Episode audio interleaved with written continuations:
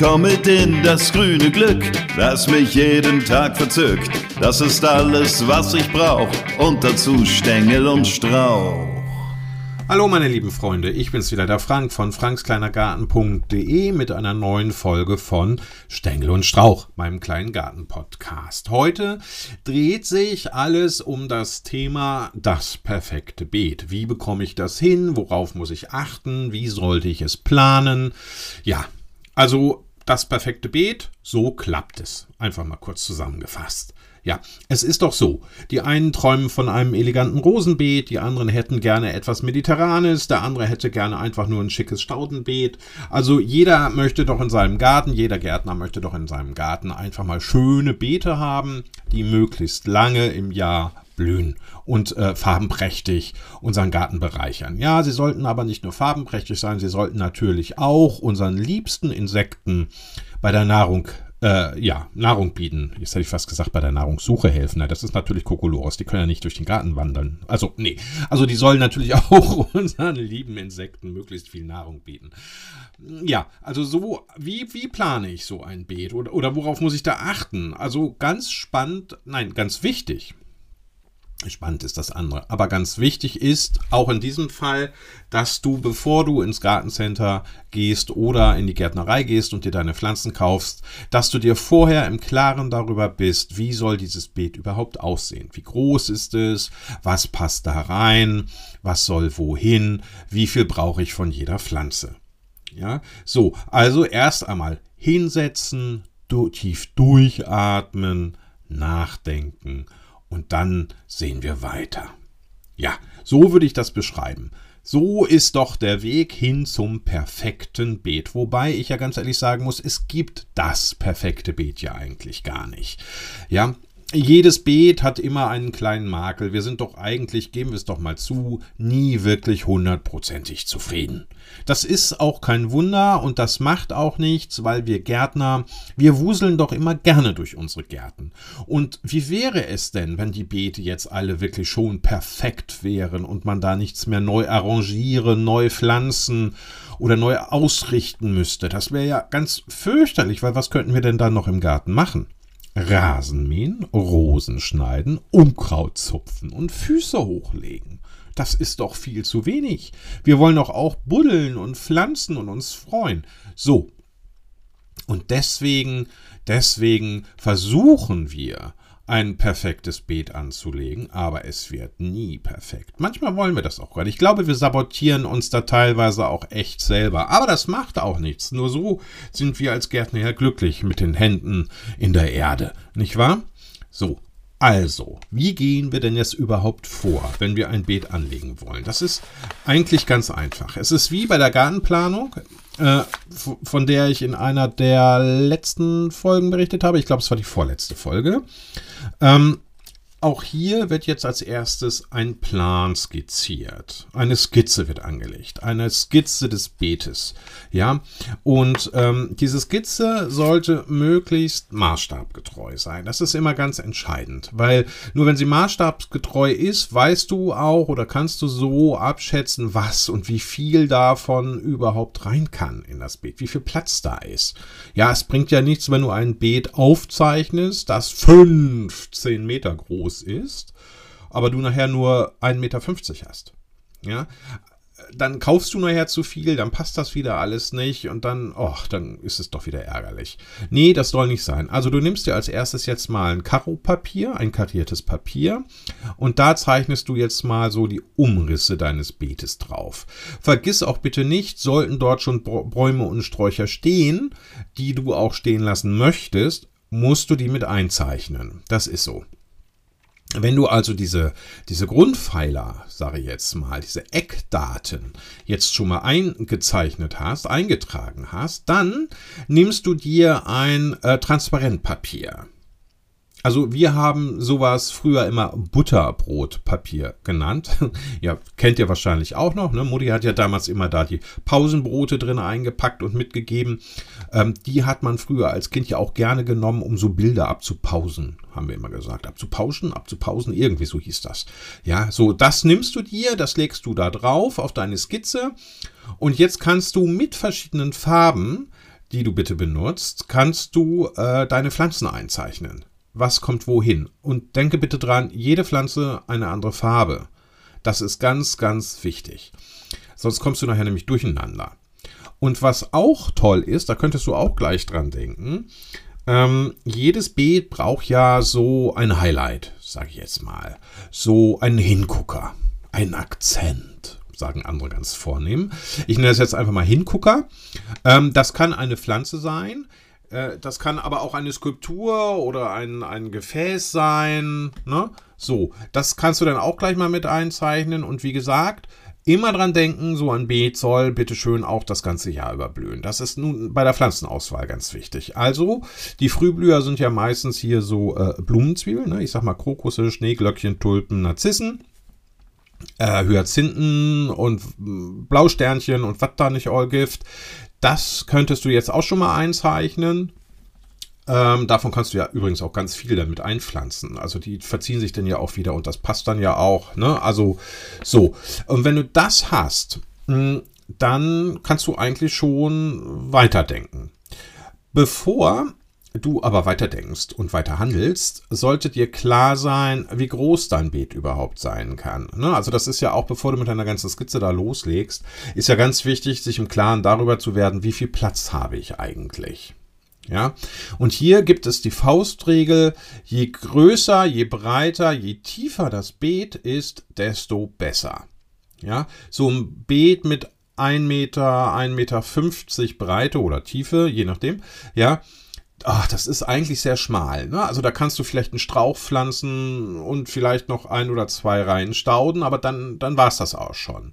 Besser ist, wenn du da nochmal, sage ich, einen Meter oder 1,50 Meter drauflegst äh, weil dann hast du echt Platz, um dich auszutoben. Ne? Da kannst du da mehrere Sträucher setzen, Rosen setzen, Stauden setzen, da Gräser, da ist dann immer grüne, also da ist dann wirklich, wirklich Platz. Und das macht dann auch richtig, richtig Spaß. Nun haben wir ja nun alle nicht hier diese riesigen, großen Gärten, die irgendwelchen Parkanlagen schon gleichen. Nein, wir haben ja in der Regel, und das ist ja heute auch eher ähm, normal, kleinere Gärten, kleinere Grundstücke. Also die wenigsten haben jetzt, sage ich nochmal, 10.000 Quadratmeter, 5.000 Quadratmeter, 3.000 Quadratmeter. Äh, wer wie ich ähm, heute baut, der macht das in einem Neubaugebiet und da sind die Grundstücke in der Regel so um die 800 Quadratmeter.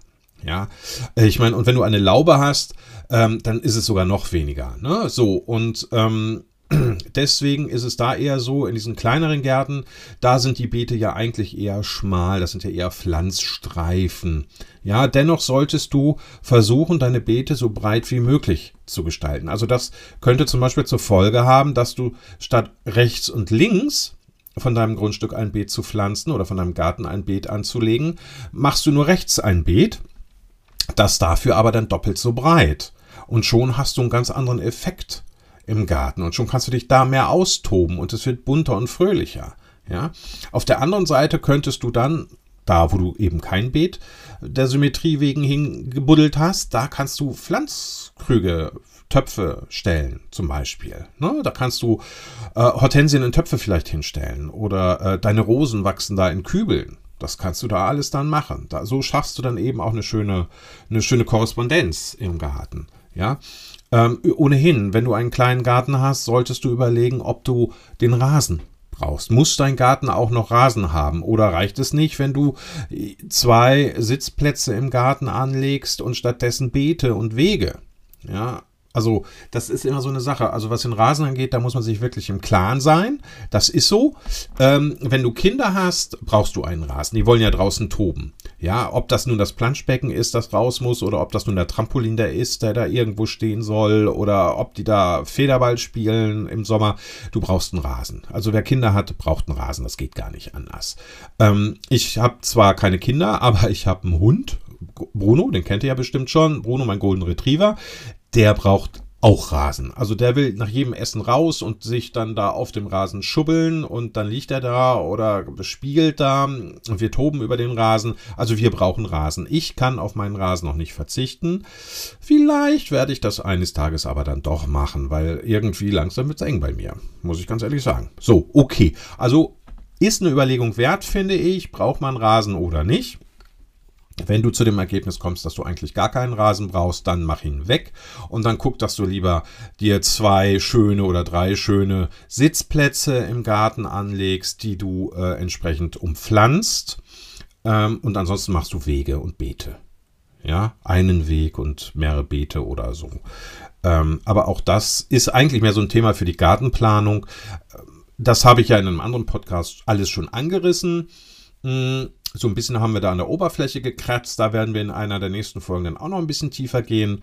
Aber es ist natürlich wirklich so, ähm, dass man das überlegen sollte. Ne? So, aber wir sind ja jetzt eigentlich bei den Beeten. Wie plane, wie plane ich ein Beet? Wie bekomme ich mein perfektes Beet?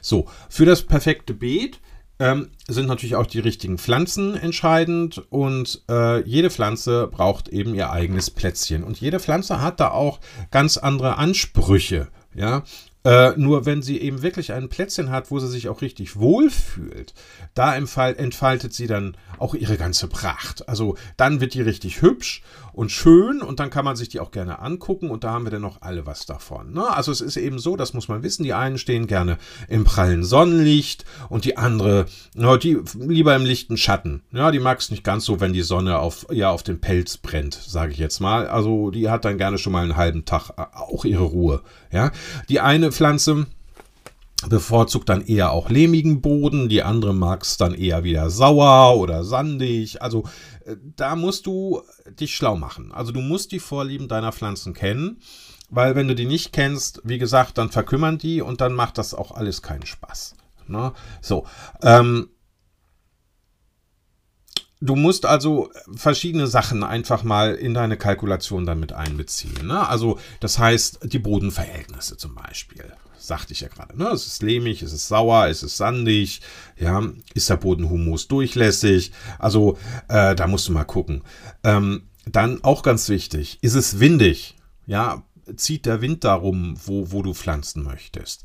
Ähm, oder ähm, die Lichtverhältnisse eben auch ganz entscheidend. Ne? Lichter, Schatten, knallige Sonne. Ja, ist das Beet im, im Süden oder im Norden deines Grundstücks? Ja, also ganz entscheidend. Also mal als Beispiel. Ja, äh, Rosen und Lavendel zum Beispiel, die würden sich niemals wirklich im Schatten wohlfühlen. Das geht einfach nicht. Wenn du die in den Vollschatten stellst, dann kriegen die einen Vollschatten, weil dann haben die nämlich überhaupt keinen Bock mehr. Äh, und dann kannst du die wieder rausruppen und woanders hinsetzen. Ja, nämlich dahin, wo Licht ist. Rosen, es gibt viele Rosen, die mögen mindestens den Halbschatten. Das heißt also, die brauchen den halben Tag Sonne. Beim Lavendel sieht es nicht anders aus, wobei Lavendel eigentlich eher vollsonnig platziert werden muss.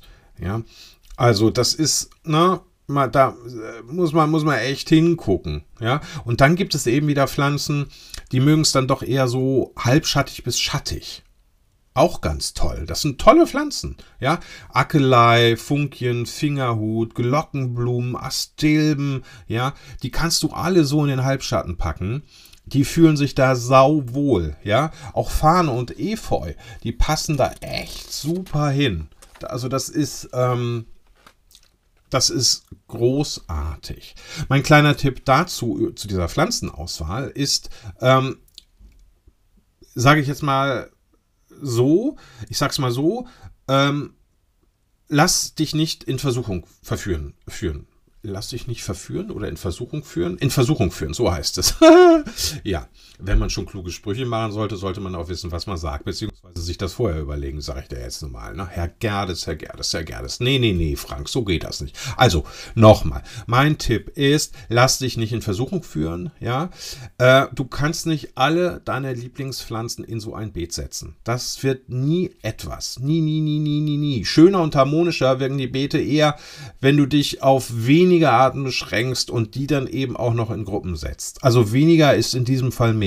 Es sollten pro Beet, ich sag mal, wenn man etwas Größeres hat, nicht nicht mehr als sechs unterschiedliche Pflanzen sein. Ich rede hier nicht von Farben oder von der Menge, ich rede von der Sorte. Ne? Also Rosen, Stauden, Steuer. So, sag ich jetzt mal. Ne? So. Ähm, du musst nämlich auch, wenn du, wenn du pflanzt, das ist auch bei der, bei der Planskizze ja ganz wichtig. Da musst du auch immer mh, hm, wie soll ich sagen, auf die Pflanzabstände achten. Genau, das ist es. Das Wort habe ich gesucht. Auf die Pflanzabstände achten. Ja, das passiert nämlich ganz schnell. Vor allem, wenn man gerade ein neues Grundstück, einen neuen Garten hat. Ähm, man möchte ihn natürlich ganz schnell bepflanzen. Er soll natürlich ganz schnell sensationell aussehen. Äh, und deswegen kauft man oft, oft zu viel und setzt das dann auch noch viel, viel, viel zu eng. Ja, weil man eben will, dass es voll und üppig aussieht von Anfang an.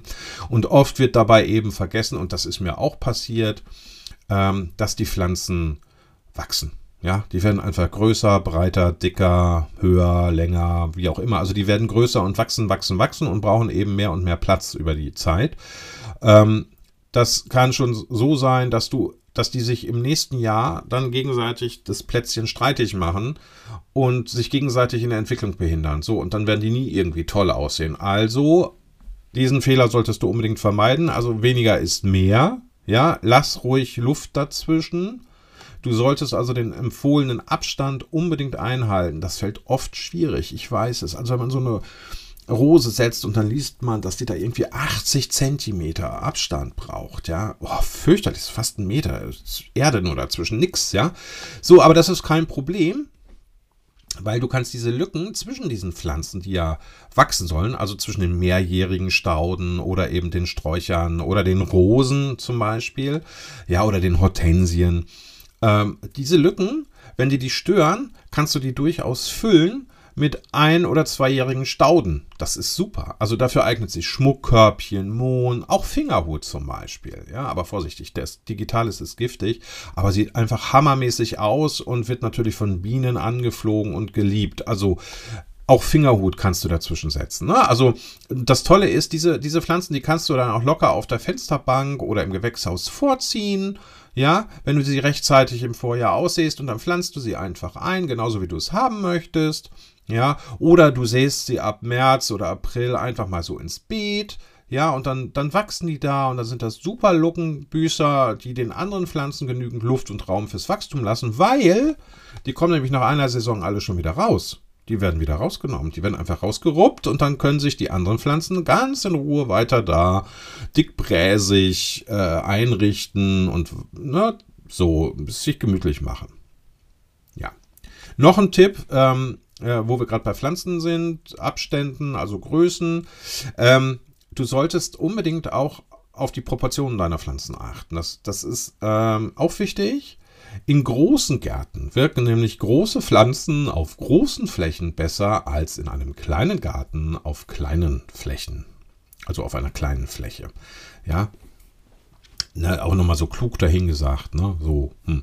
ja, das bezieht sich in der Hauptsache ja auf Bäume und Büsche. Also ich habe zum Beispiel in einem Beet habe ich eine, ähm, eine Pflanze gesetzt, ein, einen Busch, der ist wirklich zu groß geworden. Nee, anderes Beispiel, viel, viel besser. Ich habe eine Tanne gesetzt in einem Beet oder setzen lassen, damals vor 15 Jahren. Ja, und die, die, Tanne, das ist unsere Weihnachtstanne, da leuchten zu Weihnachten hinten im Garten dann immer schön die Lämpchen dran. Ja, von dieser Tanne muss ich mich jetzt verabschieden, weil die einfach zu groß geworden ist. Die ist zu ausladend geworden. Ähm, die macht den anderen auch den Platz streitig. Also um sie herum wächst jetzt auch nichts mehr so wirklich. Also unter ihr auch nicht mehr. Also weil die unteren Zweige, die sind jetzt wirklich so breit, dass ich die abschneiden muss und die Pflanze selber muss auch geköpft werden. Ich glaube, ich habe von der Tanne schon in einem anderen Podcast erzählt. Es wurde nämlich auch der Fehler gemacht, dass die Tanne zu nah an der Grundstücksgrenze gesetzt wurde und deswegen eigentlich auch schon dem Nachbarn auf den Senkel gehen müsste. Also ich warte nur drauf, dass der sich beschwert. Macht er nicht, hat er noch nicht, aber weil ich das auch gar nicht provozieren will, muss das Ding gefällt werden. Das kommt jetzt in den nächsten Tagen weg. Und äh, ja, dann habe ich da wieder ein Loch, das ich dann wieder bepflanzen kann. Ne? So viel zum Thema Gärtnerleben. Ja, so. Was auch ähm, in solchen Beeten, ne, also so viel zum Thema Proportionen. Ne? Also kleiner Garten, große Pflanze, immer schlecht. Also vielleicht eine, aber dann bitte auch so setzen, dass äh, auch diese Pflanze sich entsprechend entfalten kann und nicht andere in ihrem Wachstum behindert. Ganz blöd. Ja, das wäre ganz blöd. Was ja auch wichtig ist bei so einem Beet, Ups, was war denn das? Also was ja auch so ganz wichtig ist bei so einem Beet, das ist natürlich die Harmonie und die Vielfalt. Ne? Das ist natürlich immer besser als Langeweile und Chaos. Aber da muss man auch erstmal so ein bisschen, bisschen drüber nachdenken. Ich sagte ja gerade, du kannst nicht alle deine Lieblingspflanzen in ein Beet setzen. Deswegen solltest du dich äh, auf nicht mehr als sechs unterschiedliche Pflanzen konzentrieren. Ansonsten wirkt das Ganze wirklich unruhig und wild. Also kunterbunt ist auch nicht so schön. Farbliche Harmonie schmeichelt im Auge. Entscheide dich also einfach mal für eine bestimmte Farbpalette. Ja, du, du kannst es dir ganz einfach machen, indem du dein Beet in Zonen einteilst. Pro Zone setzt du Pflanzen einer Farbe oder einer Farbgruppe. Ja, so und das wiederholst du dann einfach. Ne? Also diese Zonen wiederholen sich. Die hast du dann mal rechts, die hast du dann links, vielleicht noch in der Mitte und die dazwischen, die wiederholen sich dann auch spiegeltechnisch. So, und dann hast du eine wirklich schöne, schöne, schöne Symmetrie im Beet. Ja, das ist auch ganz, ganz toll zu wichtig. Ne? Also so, dass sich das irgendwie auch so so zusammenfügt und zusammenpasst. Das kann auch gerne ineinander übergreifen, ist auch kein Problem. Was auch schön ist, wenn wir schon bei Harmonie und Vielfalt sind, äh, ich habe es auch schon erwähnt, möchte es nochmal betonen, achte darauf, dass dein Bad, äh, dein Bad, ja, das Bad, wir reden hier über Bäder. Natürlich. Nein, ich meine dein Beet, vielleicht sollte ich ein Bad nehmen. Ich könnte nachher mal in die Badewanne steigen. Eigentlich gar keine so schlechte Idee, aber nicht unser Thema hier. Nein, ähm, wir reden ja über Beete. Ja, und ähm, du solltest auch dran denken, dass dein Beet dir das ganze Jahr über Freude bereitet. Ne, ich hatte es ja schon mal angerissen gerade. Ne, dazu gehören eben auch die Frühblüher, ja, aber eben auch die Herbstblüher, Gräser, ja, finde ich auch ganz wichtig. Immergrüne wie Buchsbaum. Ich bin ja ein ganz großer Buchsbaum-Fan. Buchsbäume sind einfach nur toll weil diese Immergrün, das kann auch ein Ilex sein zum Beispiel, die, die geben äh, einem Beet im Winter einfach Struktur. Ja, und wenn sich dann da auch noch so der Raureif drauf lässt und dann, auch dann wirkt das einfach ganz märchenhaft, finde ich. Ja, und auch hier wieder auf Symmetrie achten. Setzt du rechts eine Buchsbaumkugel, kannst du im Beet auch gleich links eine setzen. Das macht es dann fürs Auge einfach auch mal wieder angenehmer. Ja, so, und jetzt ist natürlich die Frage, was kommt wohin? Mann, wir reden heute wirklich echt viel. Ich glaube, das wird ein bisschen mehr als die halbe Stunde, die ich sonst habe. Ne? So, ähm, in einem großen Garten wenn du einen hast, ne, mit breiten Beeten, können kleine Bäume, große Sträucher oder Bambus immer einen tollen um Hintergrund für, für eine Beetbepflanzung bilden. Ne? So, und anhand dieser, dieser Sträucher oder dieser Hecken kannst du dann auch einfach Gartenräume bilden. Ja, ähm, das bietet dir dann noch zusätzlichen Sichtschutz im Garten und somit dann eben auch mehr Privatsphäre. Ähm, in kleineren Gärten ist das ja eher selten möglich. Also da hast du dann eher eine Hauswand oder eine Schuppenwand, so vor der du das Beet setzt. Das macht aber gar nichts. Damit das so, so eine Wand eben nicht so trist aussitzt, sieht, äh, können dann natürlich dann auch ähm, ähm, Pflanzen hochwachsen, sage ich jetzt mal. Ne? Also da ranken sich dann Kletterpflanzen hoch. So, da gibt es ja hier die Waldrebe zum Beispiel oder wilder Wein, russischer Wein. So, ne, das kann dann da so schön hochwachsen, dann hast du da nämlich auch ein bisschen was und ähm, du kannst deine Beete auch einfassen äh, mit kleinen Schnitthecken aus Elex zum Beispiel, Elex granata oder eben auch Buchsbaum zum Beispiel. Das, das finde ich eigentlich auch ganz toll. Ne? So, und äh, dann kannst du in dieses B kannst du dann eben auch größere Sträucher oder Koniferen, China-Schilf, sowas kannst du dann da auch reinsetzen. Ne? Also dann kommt die Wand, dann kommen die Sträucher. Die Zwischenräume, die kannst du schon mal mit Rosen und Stauden und blühenden Ziersträuchern auffüllen. Ja. Ähm, auch eine immergrüne Buchsbaumkugel kann da noch so dazwischen stehen, mittig, rechts oder links, rechts und links. Ja, das sieht eigentlich auch ganz toll aus. Und weiter nach vorne, da kommen dann so niedrige Edel- und Beetrosen. Ja, und die meisten Stauden. Ja, äh, wenn du jetzt so ein langes Beet anlegst, ist mein kleiner Tipp, ja, also eigentlich ist das dann ja mehr sogar eine Rabatte. Also wenn du so eine Rabatte anlegst, dann kannst du diesen mehr Tiefe schenken, indem du auch niedrige Pflanzen eher etwas nach hinten setzt. Ja, und davor könntest du zum Beispiel so eine transparente Staube, Staude setzen wie die argentinische Verbene. Ja, ähm, die säst du im November einfach aus und dann sieht das auch toll aus. Also das macht echt neugierig, wenn du dann auch so Höhenunterschiede im Beet hast. Wenn du auch wirklich mal vorne was Höheres hast und dann kommt was Tieferes. Ähm, das sollte aber nicht zu sehr passieren, weil du weißt ja, wenn es vorne nur hoch ist, dann sieht man das dahinter ja nicht. Und ganz vorne, ganz vorne, da kommen dann auch noch Bodendecker hin. Ja, Goldfellbericht zum Beispiel, Storchnabel ist zum Beispiel so eine Geschichte, das kannst du dann da auch noch setzen. Ja, oder ähm, dann musst du ja das Beet auch eben einfassen. Ich hatte ja gerade schon gesagt, niedrig geschnittene Hecken, das wäre dann zum Beispiel so eine kleine Buchsbaum-Geschichte. Oder oder wenn es ein kleines Beet ist, dann nimmst du halt eher eine kompakte Polsterstaude, also kriechender Günsel zum Beispiel oder Frauenmantel.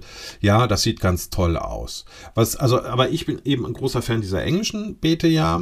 Ähm, da kann, die, du kannst so ein Beet zum Beispiel ja eben auch ganz wunderbar, wenn es die Lichtverhältnisse hergeben, mit Lavendel einfassen. Einfach vorne Lavendel setzen. Oder eben Buchsbaum. Oder es gibt das super kleine Rhododendron, die man mittlerweile auch als Beeteinfassung setzen kann. Die, da hat man sogar das tolle ähm, Buchsblumen oder so ähnlich heißen die. Ähm, die blühen dann auch noch. Also das, das sieht einfach ganz toll aus. Aber, ne, hatte ich auch alles schon gesagt. Der Boden, die Lichtverhältnisse, das muss alles stimmen. Also bitte erstmal recherchieren, was man da so setzen kann. Aber es ist eben, na, also es gibt so äh, kleine Tricks eben auch, ne, um auch in kleinen Gärten ein Beet großartig aussehen zu lassen. Ähm, Ne, also ich finde ja eben so, ne, so, wenn man so ein Beet vor so einer Mauer hat und dann wächst da eben Efeu hoch oder, ach, Efeu finde ich eigentlich gar nicht so toll, muss ich ganz ehrlich sagen, obwohl Efeu hat ja eben auch schon so den Vorteil, dass er auch so Mikroklima schafft und dass, wenn er dann älter ist, dass sich dann da auch Insekten drinne wohlfühlen und auch Nahrung finden und auch drinnen überwintern im Übrigen. Also auch selbst mit einer Efeuwand tust du ähm, deinem Garten und deinen Mitbewohnern wirklich etwas Gutes. Und das ist ja gut, so kann man Efeu natürlich auch einiges abgewinnen. Es gibt viele, die mögen keinen Efeu. Hm, ich bin da nicht ganz so. Ich habe zwar keinen im Garten, aber ich möchte jetzt auch nicht sagen, dass ich ihn nicht pflanzen würde. Wir hatten früher im, im Garten meiner Eltern hatten wir viel wilden Wein, der wuchs dann äh, Wände hoch. Das war auch toll, da war immer was los. Ähm, war echt ein Phänomen, was sich da an Bienen und Wespen und ich weiß nicht, was alles zu Hause gefühlt, auch Spinnen. Also es war ganz, ganz toll, da war echt was los. Kann ich auch nur empfehlen. Ähm, äh, aber wie gesagt, ich bin ein, ein, ein großer Fan der Waldrebe äh, weil die eben so toll blüht. Die gibt es ja auch zu unterschiedlichen Blühzeiten, also mit unterschiedlichen Blühzeiten, unterschiedlichen Blütenfarben, Blütengrößen. Und wenn man sich sowas noch schön mit einem tollen Randgitter an die Wand machen kann und davor dann sein Beet anlegt, auch toll. Ja, oder äh, du lässt eine, eine Rose im Hintergrund äh, hochwachsen und setzt davor eben so ein bisschen Buchs, ein bisschen Schilf und Stauden und dazwischen dann wieder noch Rosen äh, in der Farbe der Kletterrose und vorne fasst du das dann alles mit, ähm, mit Buchsbaum ein oder eben mit Lavendel, wenn es das Licht hergibt. Also ich glaube, das und kann, kann ganz toll aussehen. Ja, ähm, es sollte eben nur nicht zu viel Kuddelmuddel sein. Also das ist ganz wichtig. Wiederholung ist im Beet immer ganz, ganz entscheidend, ähm, weil Wiederholungen schmeicheln dem Auge. Die machen es auch nicht langweilig. Ja, ähm, es gibt ja auch Leute, die sagen zum Beispiel, oh, ein Beet immer nur in einer Farbe oder einer Farbkategorie finde ich jetzt auch blöd. Ich muss da auch noch einen Kontrapunkt setzen. Machen die dann auch. Kann auch sehr toll aussehen. Ja, also dass du dann irgendwie, ich sag mal, du hast jetzt nur rosa und rot und dann knallst du irgendwas Gelbes dazwischen. So als Kontrapunkt. Hm, wieso auch nicht? Ne? Ja, und dann hat man ja auch immer wieder so das Problem, auch da haben wir schon oft drüber gesprochen, dass äh, man dieses Unkraut-Thema, ich, boah, ich für, für, es gibt ja Leute, für die ist Unkraut jeden Meditation. Ja, ich find's fürchterlich. Wer geht dann schon gerne auf die Knie und ruppt dann immer dieses Zeug raus? Ich habe da mittlerweile so meine eigenen Wege gefunden, um möglichst wenig Unkraut im Garten zu haben. So, ähm, es gibt zwei, die sind sehr effektiv. Also der eine ist der, es gibt da so Pflanzfolien, heißt die, glaube ich. Ne? Das sind so ähm, lichtundurchlässige Folien. Die kannst du aufs Beet legen und da machst du dann so Kreuze rein, die schneidest, schneidest du dann rein und in diese Pflanzlöcher, die du dann da eben geschaffen hast, Pflanzausschnitte, da kannst du dann deine Stauden setzen. Diese Dinger sind ziemlich effektiv äh, und je dicker, desto besser.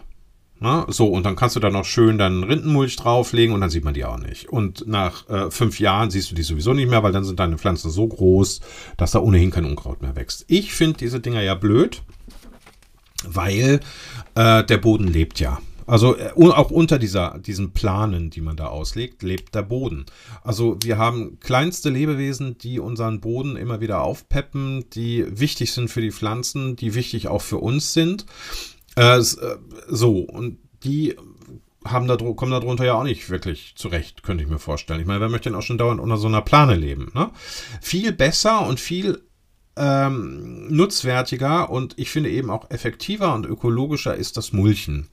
Ähm, no, das hat zwar jetzt mit der Beetplanung irgendwie gar nichts zu tun oder mit dem perfekten Beet, wie man es anlegt, aber ich finde es immer so ein netter Sidekick, wenn man, wenn man sowas auch erfährt. Also, ich mache es immer so, wenn ich meinen Rasen mähe, dass ich den Rasenschnitt nehme und zwischen die Pflanzen lege. Ja, ich verteile das dann echt richtig dick. Ich habe auch ein bisschen Rasen, kommt also auch einiges zusammen, kommt ohnehin einiges zusammen, wenn du jedes zweites Wochenende deinen Rasen mähst. Äh, und diesen Rasenschnitt, den schmeißt du nicht weg, den verteilst du zwischen deinen Stauden. Das sieht im ersten Moment hm, ein bisschen kritisch aus, aber mach das mal. Das hat nämlich den Vorteil, wie das eben beim Mulchen immer so ist. Ähm, es lässt kaum Licht an dem Boden. Da, wo kein Licht ist, kann auch kein Unkraut wachsen. Ähm, es hält den Boden feucht. Das ist vor allem im Sommer wichtig und wir haben ja immer mehr trockene Sommer. Also da ist das ganz wichtig, dass man da so eine schöne Milchschicht drauf hat, die den Boden feucht hält und kühl hält.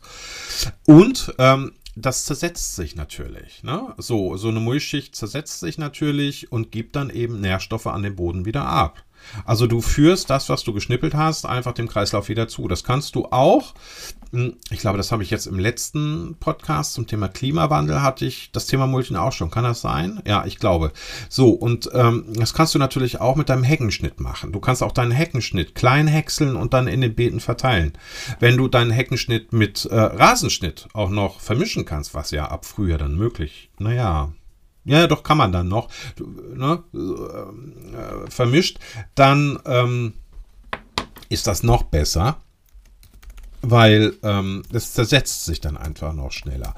Ja, so, auch den Heckenschnitt kannst du eben zum Mulchen benutzen. Allerdings ist es so, dass du äh, deinen Heckenschnitt nicht unbedingt in deinen Rosenbeeten benutzen sollst. Also vor allem nicht die Blätter, die da noch mit dranhängen, weil Blätter enthalten Gerbstoffe und diese Gerbstoffe mögen die Rosen wiederum nicht. Ja, also da bitte nur den Rasen. Ja, so. Ja, so viel jetzt mal so zum Thema Beetplanung. Ähm, wollen wir es nochmal zusammenfassen. Also, am Anfang steht die Zeichnung, die Skizze. Wir müssen erst einmal den Umfang und die Form skizzieren und alles, was drumherum ist und alles, was schon da ist. Da kommt dann Papier drauf und auf diesem Papier zeichnen wir dann die Pflanzen ein. Pflanzen setzen wir immer als Gruppen. Ähm, und am besten symmetrisch, ne? Also rechts, links und so, dass wir dann eine schöne Ab hinten, dass wir eine schöne Abfolge haben. Ähm, breite Beete sind immer besser als schmale Beete. Also wenn du nur einen Kleingarten hast, mach besser ein breites statt zwei schmale Beete. Ja, man kann das Ganze ausgleichen mit äh, Topfpflanzen, also Kübelpflanzen, die du dann entsprechend im Garten aufstellst. Aber eben, wie gesagt, lieber ein Beet, ein breites Beet statt zwei schmale Beete. Dann, ähm, was war noch? Was war noch? Jetzt muss, ich, jetzt muss ich echt mal nachdenken. Es war wieder so wahnsinnig viel. Ja, Pflanzen. Pflanzen brauchen das richtige Plätzchen. Da musst du eben ne, auch wichtig gucken, wie sieht der Boden aus, wie sind die Lichtverhältnisse, wie sind die Windverhältnisse. Ist auch ganz entscheidend, wenn du, sag ich mal, solche Pflanzen wie ähm, Eisenkraut. Eisenkraut? Also so hochwachsende Pflanzen, hochwachsende Stauden hast, also ähm, Dahlien zum Beispiel. Du kannst eine Dahlie nicht in den Sturm stellen, die knickt um. Ja, so, da muss man eben auch gucken, passt das? Oder aber treffe ich die entscheidenden äh, Vorbereitungen, damit mir das Zeug nicht umknickt, also die Pflanze nicht umknickt, dann muss ich eben Stützhilfen gleich mit anbringen. Ja? Dann muss ich immer darauf achten, dass die Pflanzabstände eingehalten werden. Auch ganz entscheidend, weil sonst machen die sich gegenseitig fertig. Ähm, und ähm, was war noch? Ja, was kommt wann wohin?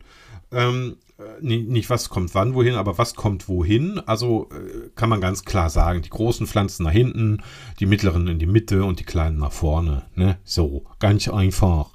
So, ähm, jetzt habe ich alles nochmal zusammengefasst. Ich weiß gar nicht, wieso ich jetzt hier schon wieder mehr als eine halbe Stunde gesammelt habe. Das ging ja dann doch eben.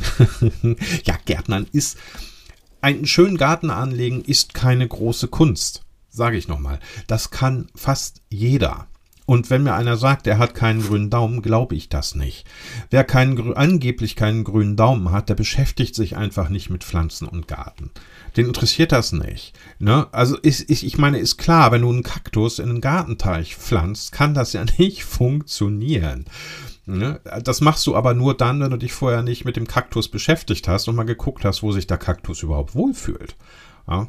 So, also äh, jeder hat einen grünen Daumen und jeder kann einen schönen Garten anlegen. Man muss eben immer nur ein bisschen vorher nachdenken, überlegen, sich informieren.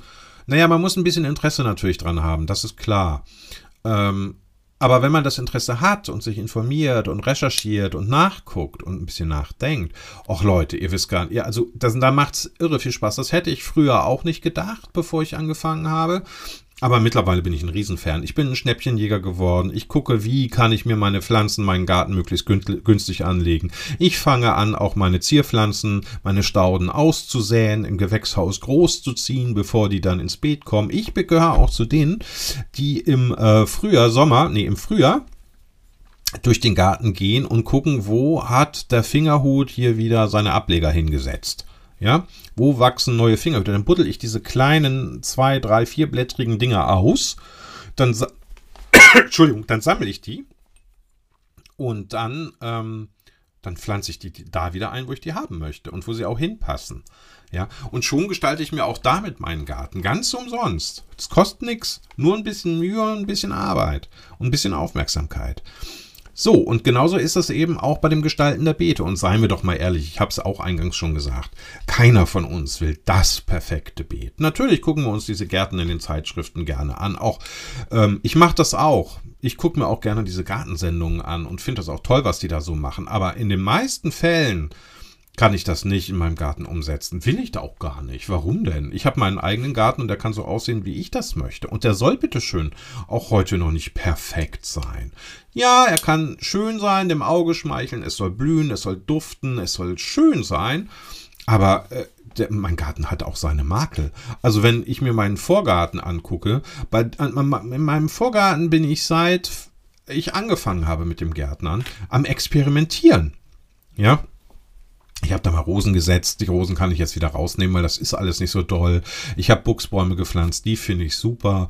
Dann äh, wachsen da so Herbstanemonen, die wuchern mittlerweile alles zu. Das sieht natürlich ab einer bestimmten Zeit ganz toll aus, ab einer bestimmten Jahreszeit, aber äh, auf die Dauer kann das so auch nicht mehr weitergehen. Jetzt überlege ich schon, ob ich da nicht noch eine Buchsbaumkugel reinsetze und noch mehr Hortensien pflanze. Aber der zweite Gedanke ist dann wieder, hm, Klimawandel, Hitze, Dürresommer, die vertragen das nicht mehr. Das sind die Klimaverlierer, Hortensien. Was machst du denn so alternativ? Ja, und so bin ich gerade am gucken.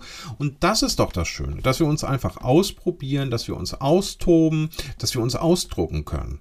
Ich meine, Garten, Garten ist doch auch ähm, ein Ort, das hört sich jetzt vielleicht ein bisschen bescheuert an, aber ist doch auch ein Ort der Meditation, des zu sich selber Findens. Ich meine, ähm, wir gehen durch den Garten oder wir arbeiten uns durch den Garten auf den Knien und jäten Unkraut zum Beispiel. Ja? Woran denkst du beim Unkraut jäten? Also ich denke über die fiesen Leute nach, die mich geärgert haben. Und dann nehme ich meine Schaufel und hau die wieder, meine kleine, und hau die wieder in die Erde und denke mir, so, das hast du jetzt aber bekommen, zurecht, so, zack. Und dann kommt äh, das nächste Zeug da, wird dann rausgerissen, zum Beispiel. Ne? Also das hat auch was mit Ausgleich zu tun. Oder wenn ich meine Rosen schneide. Ich rede mit meinen Rosen, ja. Ich bin da wie, wie King Charles, muss man jetzt ja sagen. Formerly known as Prince Charles. Hm, ich rede auch mit meinen Rosen. Ja, natürlich. Ich, meine Rosen kriegen Zuspruch. Klar. Wenn ich mit, mit meinen effektiven Mikroorganismen durch den Garten renne und die per Gießkanne verteile, kriegt auch jede Rose ein, ein liebes Wort von mir zu hören. Ein verständnisvolles Wort. Wenn da der Rosenrost mal wieder am Gange ist, dann, oh, dann wird sie bemitleidet und getröstet und wieder aufgepäppelt. Wenn die ersten Köpfchen sich zeigen, dann freue ich mich und dann sage ich das auch. Und dann habe ich so das Gefühl, die strengen sich noch gleich mal mehr an. Ja, so und genauso ist das mit meinen Apfelbäumen. Seit ich mit meinen Apfelbäumen rede, ihr könnt mich jetzt wirklich für bekloppt halten, aber ich glaube das wirklich. Äh, seit ich mit meinen Apfelbäumen rede, tragen die wesentlich mehr Äpfel. Ich bin davon überzeugt, dass das so ist. Sicherlich, es wird, wird wieder irgendein Botaniker um die Ecke kommen und mir sagen, du hast ja nicht mehr alle. Ne, welche Latte haben sie dir denn geklaut äh, vom Zaun? Aber ähm, nee, ich glaube das. Und äh, ist auch mit meinen Hortensien so. Die, mit denen ich immer schön rede, denen geht's gut, die anderen sehen nicht so gut. Also mal als Beispiel. mal wirklich als Beispiel. Ich habe äh, Hortensien, die stehen auf der Terrasse. Ja, denen geht's prächtig. Bei denen komme ich regelmäßig vorbei, mit denen rede ich. Den, die sahen super aus diesen Sommer.